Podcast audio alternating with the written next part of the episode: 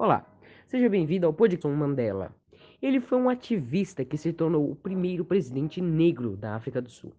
Ele se formou em direito para lutar pelos seus direitos civis em um país que vivia sob segregação. Mas em 1964, infelizmente, foi condenado à prisão perpétua pelo fato dos seus protestos. E após 20 anos de prisão em 1980, intensificou-se o apartheid, que se culminou em um plebisco e no dia 11 de fevereiro de 1990, depois de 26 anos, o presidente da AFS, ou seja, África do Sul, Frederic de Klerk, acho que é isso, liberta Mandela. Só que antes teve muitos acontecimentos, como os protestos, onde muitas pessoas morreram, e mesmo com Mandela preso, as pessoas continuavam usando a sua imagem para uma espécie de encorajamento das pessoas negras terem aquela força e confiança de que um dia aqui, aquilo tudo, aquele pesadelo que elas viviam, ia acabar, né? Mesmo o Mandela preso dentro da prisão, sendo assim considerado um lixo humano pelos guardas, pelo fato de serem racistas, ele ainda estava lá, não estava nem vivendo, ele estava sobrevivendo.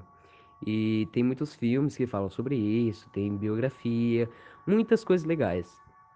Voltando aqui, é, eu acho que o Mandela, o que ele passou, ninguém nunca vai conseguir saber na pele. Por quê? Ele viveu numa época que, como eu disse, era extremamente racista. E mesmo assim, ele persistiu, mas persistiu muito e muito mesmo para ter os seus direitos. Isso é algo que todo ser humano deve ter, né? Não importa sua cor, sua raça, sua maneira de pensar, tudo, tudo. As pessoas têm que ter o mesmo direito e ser tratadas com respeito o máximo possível. E e ele só foi liberto pelo presidente por causa de dois fatores. Primeiro, ele, o povo estava lutando muito e estava querendo que ele saia, ele saísse da prisão. E isso estava começando a causar coisas ruins para o país. Muitos protestos, muitas pessoas morrendo, até policiais morrendo. E isso começou a virar uma espécie de guerra.